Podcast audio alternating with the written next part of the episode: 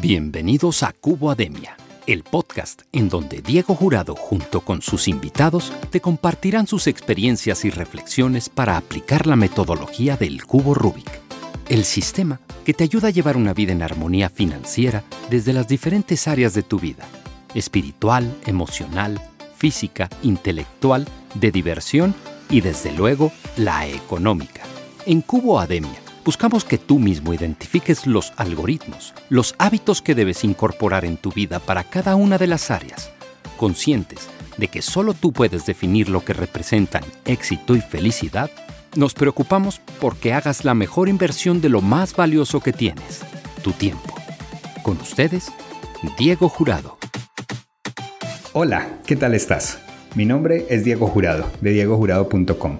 Te agradezco que estés de nuevo con nosotros en Cubademia, este espacio donde nos hemos marcado como objetivo compartir contigo experiencias y reflexiones que te inspiren y te ayuden a llevar una vida en armonía financiera. Para eso, hoy nos acompaña un gran amigo, David Chimeno, quien desde España dirige la ONG Coopera y de la que espero que nos comparta también un poco en este espacio, así como los factores comunes que se encuentra en los países donde tiene impacto. David, bienvenido a Cubademia. Qué rico que estés con nosotros. Cuéntanos un poquito más de ti.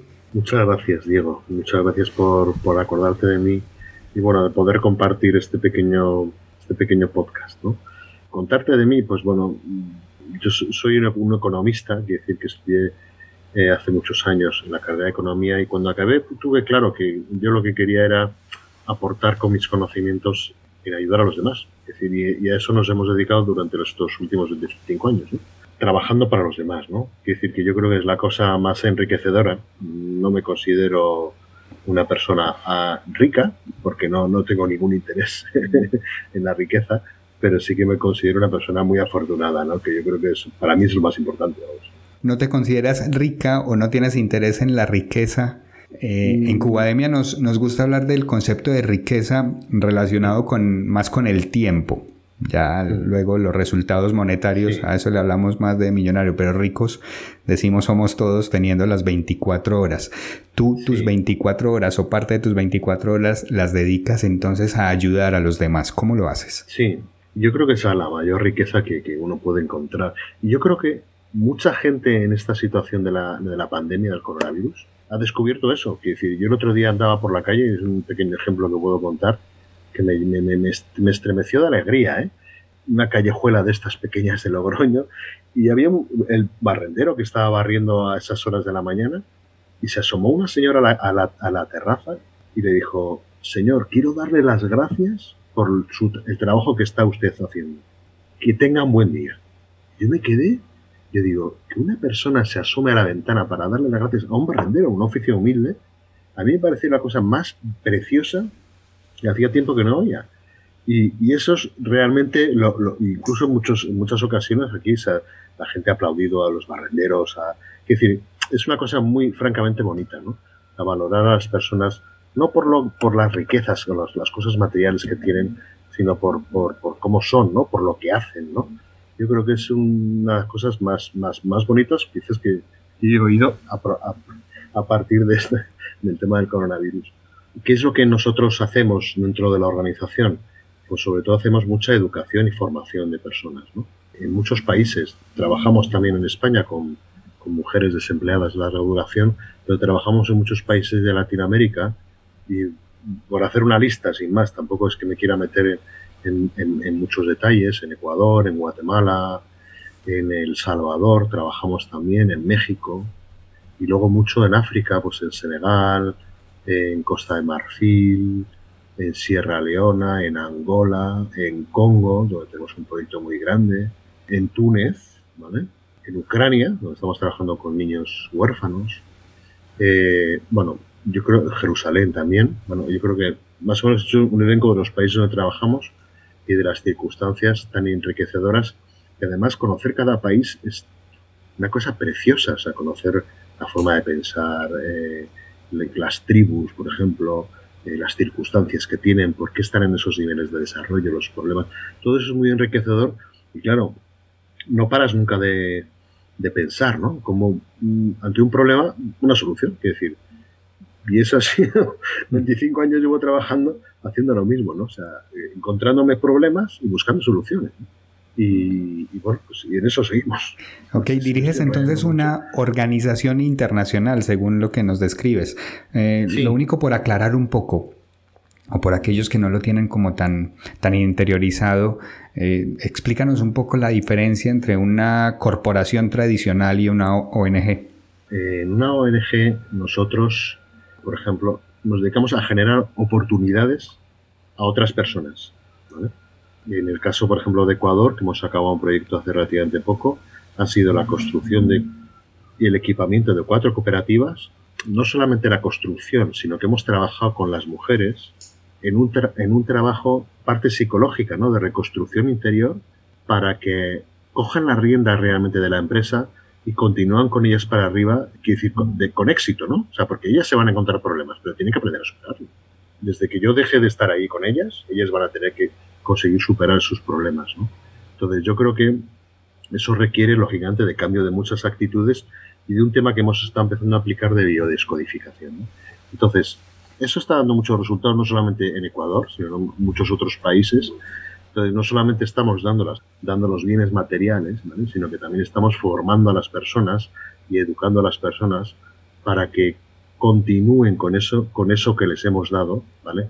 Con esa oportunidad que les hemos abierto y sigan adelante, A través de los años, ¿no? Porque claro, si no, se sabe de muchos proyectos que se invierte un montón de dinero y al cabo de 3, 4, 5 años allí no hay nada, a mí eso de tirar el dinero me parece la cosa más triste, sobre todo porque, claro, el, dinero no es nuestro, el dinero viene de gobiernos europeos, de donantes, de personas físicas que nos han dado dinero y que su dinero cabe en la basura, pues a mí sinceramente pues no me gusta, me parece muy mal, fatal.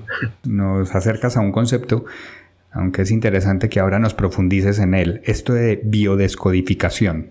¿Qué es eso? ¿Cómo se come? Sí, bueno, yo, yo en, todo, en todas estas cosas yo no soy ningún experto, ¿vale? Pero sí que tengo unos conocimientos un poco eh, por encima, porque a, veces una de las, de las cosas bonitas de este trabajo es que tienes que conocer muchas cosas diversas y diferentes, pero nunca llegas a profundizarla, sobre todo porque sobre eso hay técnicos, o sea, que decir que hemos hecho un proyecto, por ejemplo, de piscinas de tilapias. Yo no soy experto en, piscinas de tilapias, para eso había un ingeniero agrónomo que lo hacía muy bien y era un gran experto, pero bueno, algo aprendes de todo este tipo de cosas. Entonces, la biodescodificación es, un, es una rama, no sé si llamarlo rama, de, entre la medicina y la psicología, que lo que trata es de analizar, digámoslo así, el árbol biológico de la persona, ¿vale? que muchas veces puede estar eh, conectado con sus, con sus antepasados, ¿vale? con sus padres, o con, eh, para intentar romper algunas, algunos vicios, ¿no? Y muchas veces se dice que una mujer maltratada es porque su madre también fue maltratada, ¿no? Romper eso, ¿vale?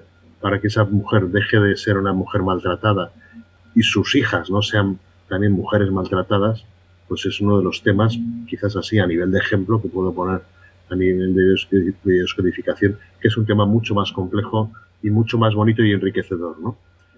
Hay, hay, varias líneas de, de, pensamiento y de trabajo dentro de todo ese mundo son gente muy formada. ¿no? O como haciendo una relación en finanzas personales, se dice mucho que los resultados que tenemos son precisamente producto de las como de lo que fuimos escuchando desde niños, de las frases estas de el dinero no nace en los árboles, del oro viejo no aprende a hablar, todas estas frases o estas cosas que escuchábamos de los papás respecto a, a temas, por ejemplo, de dinero, y que al final se convierten como en realidades. Así que, según te entiendo, videodescodificación o para conceptualizarlo es como esa capacidad de hacernos conscientes de, de, lo que hay, de cuáles son las razones por las que tenemos hoy unos resultados y poderlas cambiar.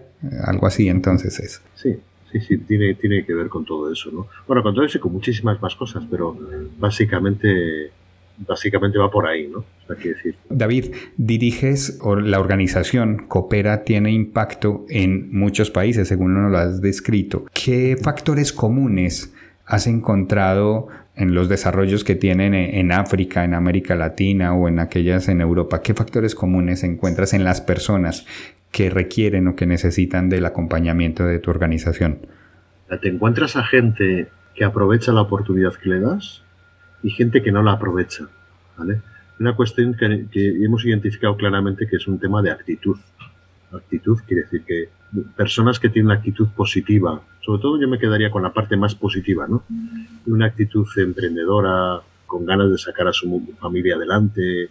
Es gente incluso que viene, que sabe perdonar, quiere decir, quiere salir adelante, es gente que la, la oportunidad que tú le brindas a través de una, de una formación o a través de un microcrédito, lo saca adelante y acaban convirtiéndose en empresarios. ¿no?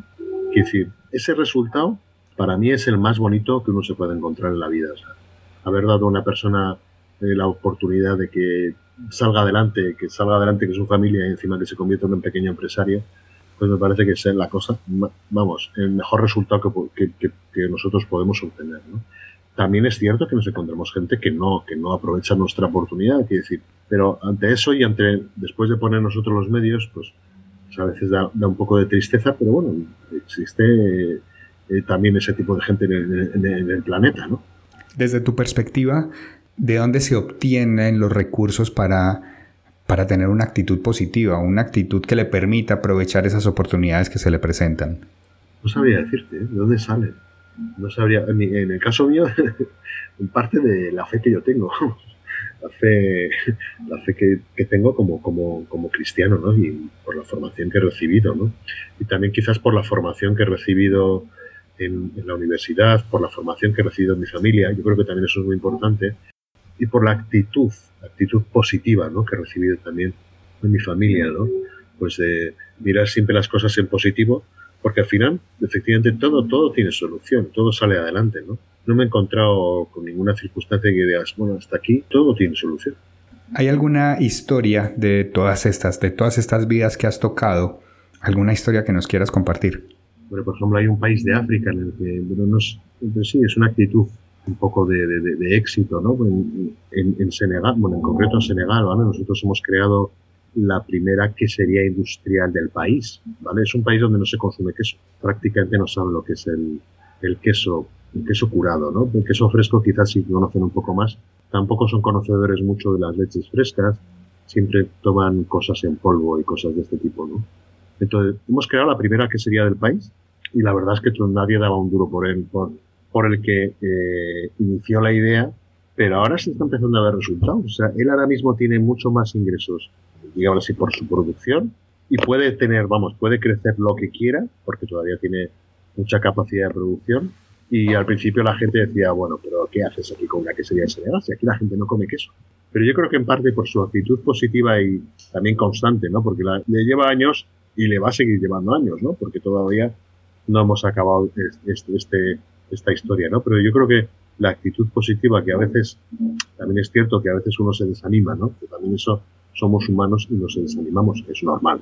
Pero bueno, a pesar de los desánimos que puede haber tenido esta persona, pues bueno, ahora se enfrenta pues con, bueno, está, está teniendo un éxito relativo, pero muy, y además con, con, mucha posibilidad de, de, futuro, ¿no? O está viendo que, vamos, que vende todo lo que tiene, todo lo que produce, y es que le piden el triple de lo que no tiene, porque ahora mismo le falta la materia prima. Estamos ahora trabajando, pero bueno, quiere decir que es un, es un caso de éxito. Bueno, entre otros muchos, ¿no? Que, puede haber. Y aunque eso, fíjate que en, el tema comercial, o también en, muchas capacitaciones en el entorno comercial se comparte una experiencia de un empresario que mandó a, sus dos mejores vendedores. Creo que era, pues el cuento también habla de un país en África. Era, la fábrica era una fabricante de zapatos y manda a sus dos vendedores a África y luego le responden cada uno al ver la realidad en, en el país, diciéndole, respondiéndole al jefe uno como, mira, jefe, nada, pare la maquinaria porque aquí nadie utiliza zapatos. Mientras el segundo le, le envía un, un mensaje diciéndole, jefe, ponga toda esa maquinaria a producir, que aquí nadie utiliza zapatos. Así que ante la misma realidad, Solo cambia la actitud que pone uno y que pone otro. Sí, sí, sí, totalmente.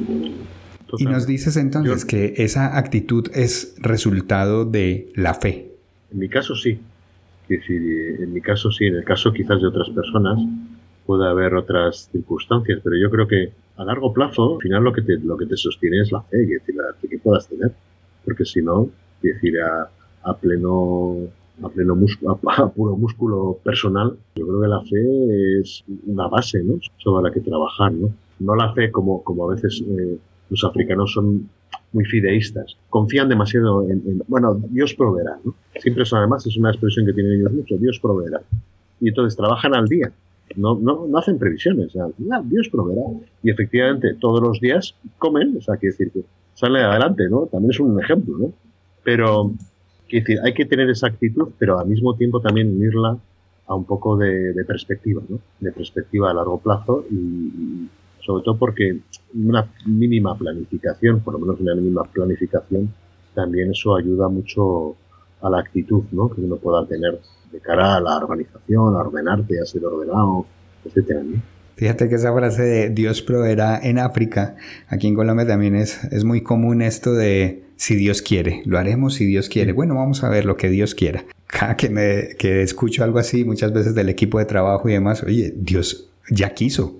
Dios esta mañana te dio un nuevo día, estás, eh, abriste los ojos, tienes manos, pies, no sé, Dios ya quiso, ahora tú haz lo que hay que hacer, que, Dios, según, según la, la, evidencia que te dio un nuevo día de vida, Dios ya lo quiso, hazlo. Sí, sí, hay un refrán antiguo latino, ¿no? Hora es labora, ¿no? Quiere decir, trabajar y rezar, es que es el resultado, ¿no? Es decir, confiar en Dios sí, pero tenemos que trabajar. Eh, porque lógicamente si no, Normalmente Dios no, no te envía, bueno, creo que hizo ese milagro en, el Antiguo Testamento en alguna ocasión, pero normalmente no es lo normal para el resto de los de las personas de la tierra. Tenemos que trabajar, ¿no? Para obtener, para obtener el fruto, ¿no? y tenemos que trabajar porque es que si no, no hay frutos. O yo lo explico ahora mucho en la oficina. Digo, mira, lo que está clarísimo, clarísimo, es que si no siembras, seguro que no recoges nada. Segurísimo. Pero eso está, pero vamos, científico, ¿eh? Y si siembras, ¿cuánto recogeremos? Pues no lo sé, porque la, en la agricultura puedes tener una siembra, una siembra del 100%, que es de un caso de éxito absoluto. Puede ser que tengas una cosecha intermedia porque ha venido tormentas o lo que sea, porque has sembrado mal. Si siembras, seguro que recoges. Seguro. Yo, yo últimamente estoy machacando mucho a, a todo mi equipo y estamos todos trabajando mucho y con una actitud muy positiva y con mucha ilusión estamos sembrando. Es decir, yo lo explico, estoy explicando esto mucho, es decir, una idea básica, muy sencilla. O sea, si siembras, recogerás seguro. Evidentemente, si no sembramos, es una actitud de, venta, ¿no? También, ¿no? Si sales a la calle o si no sales a la calle, ¿no? O sea, no ya lo tienes, evidentemente. Estamos hablando con David Chimeno, director, CEO de Coopera, una ONG con impacto pues a nivel mundial, que ha logrado desarrollar proyectos en muchísimos países. David, te cuento que Papelería El Punto, una empresa que a través de la distribución de insumos y elementos para oficina se preocupa porque las personas disfruten de su trabajo, patrocina Cubademia y nos pide que te preguntemos, David, ¿qué es lo que más disfrutas de tu trabajo? Yo creo que todo, o sea, que si hay días que tengo que son agotadores, quizás lo que más puedes disfrutar en algunos momentos levantarte con la, por la mañana y con energía y con mucha ilusión porque tienes un montón de cosas que hacer en la oficina y con esa energía y, también los días que llegas a casa destrozado y entonces yo siempre me acuerdo mucho de un, de un dicho, no sé, yo creo que sí que es cierto, ¿no? De Napoleón que, que decía, la guerra la ganan los soldados cansados. Me acuerdo de eso y digo, estoy ganando la guerra. Entonces por eso estoy cansado. es decir, quizás esas son las cosas que a mí me, me llenan de alegría. Hombre, lo que más me llena de alegría, sin ninguna duda, es cuando ceno o como con, con mi familia, con mi hija, o cuando paseo con mi hija, que es divertidísimo. Escucharla, que me cuente todas sus cosas, que son a veces tonterías de niños, pero que también ayudan mucho, decir, te ayudan mucho a simplificar, a quitar muchas cosas que tú ves que son importantes, las simplificas, como, decir, como, como piensa un niño. Y a mí eso, quizás lo que más me da alegría es ese tipo de cosas, ¿no? al compartir con los demás, en concreto, en concreto con la familia, ¿no? Que es, yo creo que al final, cosas, y yo creo que la cosa más importante que uno puede hacer. Pero lo más importante es, creo yo, que el tema de la familia. El trabajo es importante, sin ninguna duda. Pero yo creo que la familia está por encima del trabajo, desde mi punto de vista. Nos hablabas antes del concepto de riqueza. Dirías ahora, ahora, compartiéndonos esa experiencia, que la verdadera riqueza está precisamente en esos pequeños detalles. Sí, sí, sí, sí absolutamente. O sea, es decir, eso lo tengo muy claro. Quiero decir, en nuestra familia, vamos, tenemos lo que necesitemos, no hay ningún problema, ¿no? Pero, pero tampoco, quiero decir, no, no, no, no compramos Porsches.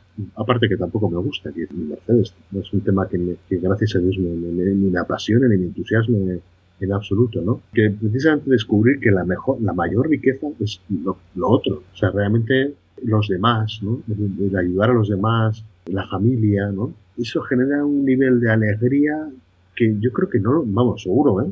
Que no lo da la riqueza. Eso estoy convencido. La riqueza no da ese, esa alegría. ¿no? Entonces, bueno, pues yo prefiero seguir apostando por eso. Yo no quiero ser, ni, ni lo seré, ¿no? si Dios quiere, ¿no? El más rico del cementerio, eso lo tengo claro. En algún momento se ha cuestionado, en alguna conferencia se cuestionaba una vez, ¿qué es más importante, el amor o el dinero? Y como resultado de esta consecuencia, de esta, de esta discusión en una conferencia que dictaba, se concluyó que bien es cierto que ambos son importantes, amor y dinero son muy importantes, lo único uno va primero que otro. Sí, sí. Entonces, sí, amor no. antes que dinero. David. Yo creo en, que en estos tiempos lo que hemos descubierto es que el amor, incluso la salud, que no depende de nosotros. La gente lo ha valorado vez más. Se han dado cuenta que realmente el, el tener salud, porque ah, por lo menos aquí en España, gente muy, muy importante, muy rica, muy, pues han muerto igual que el resto de la gente. Eh, sin ningún, vamos, igual, el tener esa salud, igual que el tener el amor, el, el dinero no te lo va a dar, jamás. David, en Cubademia proponemos la figura del cubo Rubik como una idea para encontrar balance en las diferentes áreas de la vida. Compártenos algunos de tus hábitos para cada una de estas áreas. Por ejemplo, el área blanca es el área espiritual. ¿Qué haces para encontrar día a día el desarrollo de tu propósito? Pues, bueno, yo suelo, suelo rezar de vez en cuando, a veces poco mucho. Eh, aquí hay una imagen de la Virgen en La Rioja, que es la Virgen de la Esperanza. Es una Virgen muy guapa y sonriente y, pasar todos los días y hacerle un saludo a la Virgen, pues es una cosa mm, espiritualmente que a mí me, me, llena mucho, ¿no? Esa parte de, rezar espiritual creo que es muy importante. El área azul se corresponde con el desarrollo intelectual. ¿Qué haces para aprender cada día algo nuevo? En mi caso es, me gustaría dedicarle más tiempo, pero también con, con motivo de estos días de la pandemia, pues han surgido muchos más, mucho más webinars, mucho más reuniones de aprendizaje que yo disfruto muchísimo, pero a veces cuando ya empiezas a trabajar, pues no, te, no tienes tanto tiempo para, para dedicarte a esos, a esos temas de formación. Suelo sacar todas las semanas un rato y a mí me enriquece muchísimo. Y lo necesito, realmente lo necesito. Para mí es una cosa esencial, o sea, eh, estar aprendiendo, con, el aprendizaje constante eh, es fundamental es fundamental si quieres, digámoslo así, llevar a tu organización, en mi caso, ¿no? Pues a, a, otra dimensión, o sea, a crecer, a evolucionar, porque los tiempos cambian, los métodos también cambian, todo, todo cambia, ¿no? Entonces tienes que estar preparado, formado, y a veces pues no, no, no llega a todo lo que no se forma en todo, en, en todo eso, ¿no? Pero bueno, es esencial también, me parece esencial. El área verde tiene que ver más con el cuidado del cuerpo, con lo natural. ¿Qué hábitos tienes en esta área? bueno, suelo hacer un poco de ejercicio, voy andando todos los días del trabajo. Aunque eso no es suficiente, eh, ahora también estoy empezando a hacer un poco de deporte matutino, una tabla de gimnasia todas las mañanas. Yo creo que eso es un, vamos, yo lo he hecho en falta cuando no puedes hacerlo, el día que no puedes pasear todo lo que porque tengas un viaje muy largo en coche y, y dar un paseo, disfrutar, en fin, mirar el horizonte, disfrutar del, del, del entorno, de la naturaleza creo que eso es muy importante también. El área naranja es del, de la diversión, del lujo. ¿Cómo te diviertes? Me divierto con mi familia, básicamente. O sea, yo me divierto con mi familia, excursiones, vemos juntos pues eh, una película, cosas muy sencillas, pero, pero básicamente con mi familia. Y el área amarilla ya es la parte como más material, lo, lo financiero. Compártenos tus tips en términos de finanzas. O sea, yo planifico muchísimo la parte económica, pero eh, a veces no me cuadra nada. Y entonces, bueno, pues busco las oportunidades, los recursos, que decir, eh, y al final, bueno, acaba cuadrando todo, no sé cómo, pero consigo que cuadren las cosas. Porque el problema que tenemos en una organización como la nuestra es que tenemos más demanda de gastos de los ingresos que somos realmente capaces de generar. Eh, no somos Bill Gates, digamos así. Ojalá llegáramos, no, bueno, ojalá fuéramos Bill Gates, quizás yo creo que no, nos desvirtuaríamos mucho, ¿no? teniendo un fondo de inversión tan grande como el que tiene Bill Gates. Seríamos otro tipo de organización y seguramente otro tipo de personas. En nuestro caso siempre nuestros gastos son mayores que nuestros ingresos, ¿no? o conseguimos equilibrarlos, ¿no? que eso es nuestro, nuestra magia, ¿no? digamos así, la magia que nosotros hacemos es conseguir equilibrar. En general la organización tiene un nivel de ingresos cercano a un millón, bueno, cercano, hemos superado el millón de euros, ¿vale? Entonces, bueno, pues encontrar todos esos fondos no es, no es fácil. Es únicamente cuestión de magia, eh, luego equilibrar que los gastos sean superiores a los ingresos. O como toda magia tiene su secreto. Hay que, trabajar, hay que trabajarlo. No es magia. ¿eh? Magia me refiero puede ser que si tenías previsto que un ingreso de la Unión Europea te llegara al día 20, te llega al día 10. Entonces, bueno, pues eso, quieras que no dices, bueno, pues, pero se ha trabajado eso antes para que estuviera al día 10, ¿no? O sea, quiere decir que me refiero a la magia es esa, ¿no? Antes hay que trabajar, ¿no? Eh, porque si no, es difícil que nadie venga aquí a regalarte eh, el dinero a la puerta, ¿no? Tienes que trabajar. El equilibrio entre ingresos por debajo de gastos, eh, el equilibrio se logra a través de trabajo. Sí, sí, sí, esto es trabajo. Trabajo, trabajo y trabajo. Bueno, trabajo unido con ilusión, ¿eh? No solamente trabajo, no, no. Detrás de ese trabajo hay mucha ilusión. ¿eh? O sea, si no, no tendría ningún sentido el trabajo que hacemos. ¿no? Y yo creo que la actitud es básicamente muy importante. Y es lo que yo, en parte, intento transmitir a, los, a los chavales con los que yo trabajo. ¿no? Bueno, que chavales son gente de mi edad, ¿no? Eh, actitud positiva, ilusión, bueno, esperanza, por supuesto, pero ilusión, ¿no? ¿Cómo nos definirías actitud? Para mí actitud es, pues que es un conjunto de muchas cosas, ¿no? No sabría cómo definirlo, la verdad, te digo en serio, pero vamos, yo pienso, por ejemplo, positivo es un, es un, es un, es un aspecto de la, de la, actitud, ¿no? El ser positivo, eh, la, la, ilusión, ¿no? Eso más, ese componente de ilusión. Como sí, pero unido, unido a la parte positiva, ¿sabes? No puedo tener muchas ilusiones y luego a veces podría ser un poco negativo, pero yo creo que las dos cosas van juntas, ¿no? Ilusión y actitud positiva, yo creo que son esas dos características, seguro que me dejo cosas por ahí, ¿no? Pero yo pienso que de la actitud, quiero decir, y también soñar, ¿no? O sea, ilusión, soñar. yo creo que todas esas son cosas positivas, ¿no? O sea, positivas dentro de la actitud, ¿no? Ilusión, positivismo, fe y trabajo. De eso nos has hablado. David, pues estamos llegando al final de nuestro episodio. De todo lo que nos has compartido, ¿con qué te encantaría que se quedara la audiencia? Madre mía, muy importante, ¿no? O sea, sembrar, sembrar, sembrar y sembrar yo creo que con una actitud positiva saldrán frutos siempre. En Cubademia buscamos que las personas encuentren armonía financiera, atendiendo todas esas áreas. Y ahora nos estás hablando de, de la importancia de sembrar, sembrar constantemente.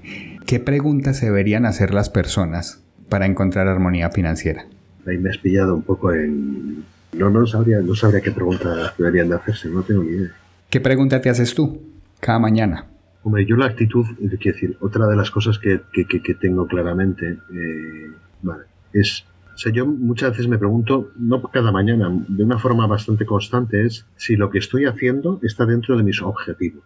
Y uno de los objetivos que tengo ahora mismo, clarísimamente, es ayudar a la organización a generar más ingresos, ¿vale? Por eso hablo mucho de sembrar, sembrar y sembrar. Es decir, a veces entre muchas de las cosas que hay en el trabajo, hay muchos ladrones del tiempo o cosas que te, despistan de tus objetivos. ¿no? Y yo muchas veces me digo, incluso esto se lo digo a veces con cierta delicadeza a algunas personas, oye, lo que estás haciendo te centra en, los objetivos que tienes que conseguir, sí o no, porque si no puedes estar mariposeando un poco eh, en otras cosas y saliéndote un poco de tu, del sitio pero quiero decir, ahora mismo, por ejemplo, no solamente yo, sino que el resto de la gente de, organización está muy centrada en los objetivos. Entonces yo creo que eso es también muy importante de cara a decir, bueno, van a llegar más ingresos. Y eso es, digamos así, la pregunta que me suelo hacer, pues, pues, vamos, esa pregunta me la hago de una forma muy constante, ¿no? O sea, ¿esto que estoy haciendo está dentro de mis objetivos o no? Sí, pues tira. No, pues porque, yo no sé. Y entonces, bueno, pues, eso, eso marca mucho también mi, mi agenda de trabajo. ¿eh? Pues, pues ahí tenemos entonces una pregunta. Hablábamos antes del concepto de riqueza que utilizamos más en Cubademia, nos gusta más relacionarlo con el factor tiempo. Y desde ahí esta pregunta, oye, ¿lo que estás haciendo en este momento está alineado con los objetivos que tienes? Sí, sí, sí, sí, sí. Pues Esto aprendí hace mucho tiempo con, una persona que me ayudó mucho en mi organización y, en la gestión de mi, tiempo y del coach, que es, una persona que además que pertenece a la junta directiva. Y entonces esa pregunta me la, me repitió y la verdad es que me ha ayudado mucho a centrar mucho mi, mi agenda y mi trabajo. Pues ahí tenemos entonces una, una pregunta clara para personas que quieren armonía financiera. Aquello que estás haciendo está alineado con tus objetivos. David, ¿en dónde te pueden encontrar? ¿Dónde pueden saber más de ti o de tu organización? Pues mira, nosotros tenemos una página web que es cooperaong.org. Ahí nos encuentran. Siempre estaremos ahí. Ahí también están las direcciones de contacto, etcétera. Estamos siempre disponibles y abiertos pues para, para ayudar, ¿no? Porque incluso también las personas que nos donan también les estamos ayudando, ¿eh? Es decir, que eso también hay que tenerlo en cuenta, que muchas veces la generosidad de otras personas que nosotros recibimos para dárselo a otras personas significa para esas personas una ayuda espiritual muy muy importante porque pues, nos ayuda, que ayuda. La generosidad es muy importante en planeta. Pues David, encantado de que nos hayas acompañado en, en este espacio. Muy bien, encantado yo también de hablar contigo, Diego, y con, los, con, los, con los que lo escuchen. Y con esto llegamos al final del episodio de hoy. Recuerda que este espacio está patrocinado por El Punto, una empresa que se dedica a hacer que las personas disfruten de su trabajo a través de la distribución de insumos de papelería, aseo, cafetería, botiquín, seguridad industrial y tecnología. Les encuentras en internet en su sitio web elpunto.com.co. Dedica tiempo a tus clientes. El Punto se dedica a tu empresa. Ya que llegaste hasta aquí, espero que hayas realmente disfrutado de este espacio con David. Que, te quedes con sus, con sus mensajes, este tema de sembrar con una actitud positiva, con ilusión y preguntarte constantemente si esto que estás haciendo realmente está alineado con tus objetivos. Yo te espero en nuestro próximo episodio y por lo pronto, recuerda que ser feliz, como el cubo Rubik, es un juego de niños.